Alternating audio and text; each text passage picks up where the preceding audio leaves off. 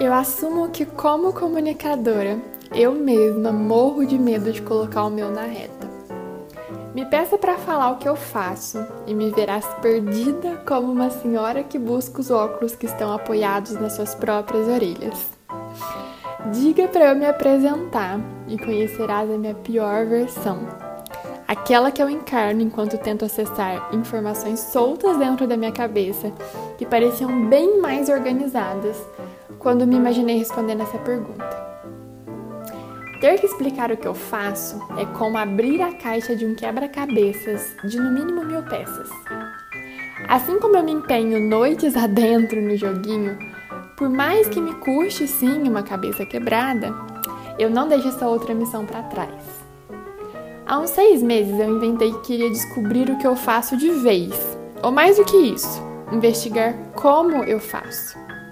Eu sou melhor fazendo do que explicando como fazer. Nunca fez tanto sentido. Me maravilhei com os meus próprios escritos, rejeitei a maioria das definições que criei, travei. Fiz promessa, achando que colocar data estabeleceria alguma fronteira para minha mente.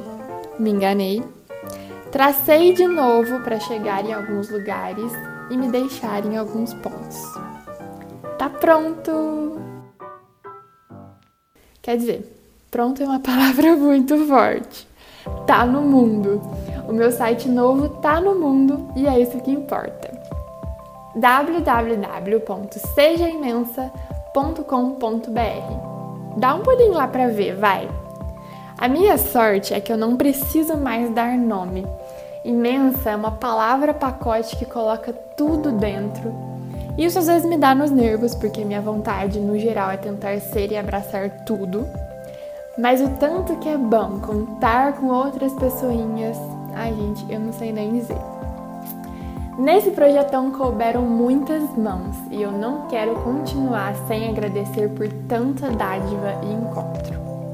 Amanda, essa mesma que divide o Pitoresca comigo, e seu digníssimo Thales, assinam o desenvolvimento do site pelo AM Studio. Ana Trolese da Versa, além de me ouvir chorar as pitangas, foi quem deu forma e bosta para as nossas pagininhas de serviços numa sessão de café na internet.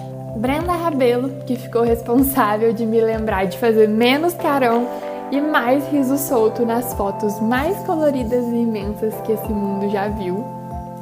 Belit Medeiros, por carregar os banquinhos no meio do mato, apagar rascunho de lápis na parede que eu inventei de escrever em tempo recorde, e por topar posar com as mãos em fotos conceituais na Golden Hour. Bia Bertolosso da Cromática, que apostou suas fichas e talentos no meu rostinho, mesmo depois de eu remarcar e marcar e remarcar o ensaio quatro vezes essas makes significam tudo para mim, entenda. E várias outras pessoas que fizeram parte dessa jornada e que possibilitaram o meu ambiente de criação e tanta coisa que me inspirou durante esse tempo todo.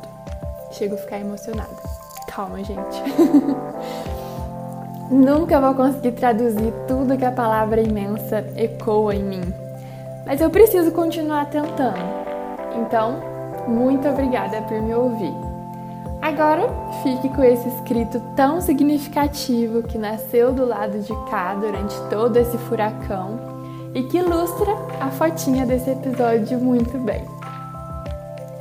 Entretanto tudo, o que me cabe é o risco de poder ser tudo isso e talvez não ser ninguém. Se eu olho para dentro, caibo direitinho e sobra. Se eu olho para fora, encaro a falta de cabimento que é ser em tudo. O meu caminho é assumir.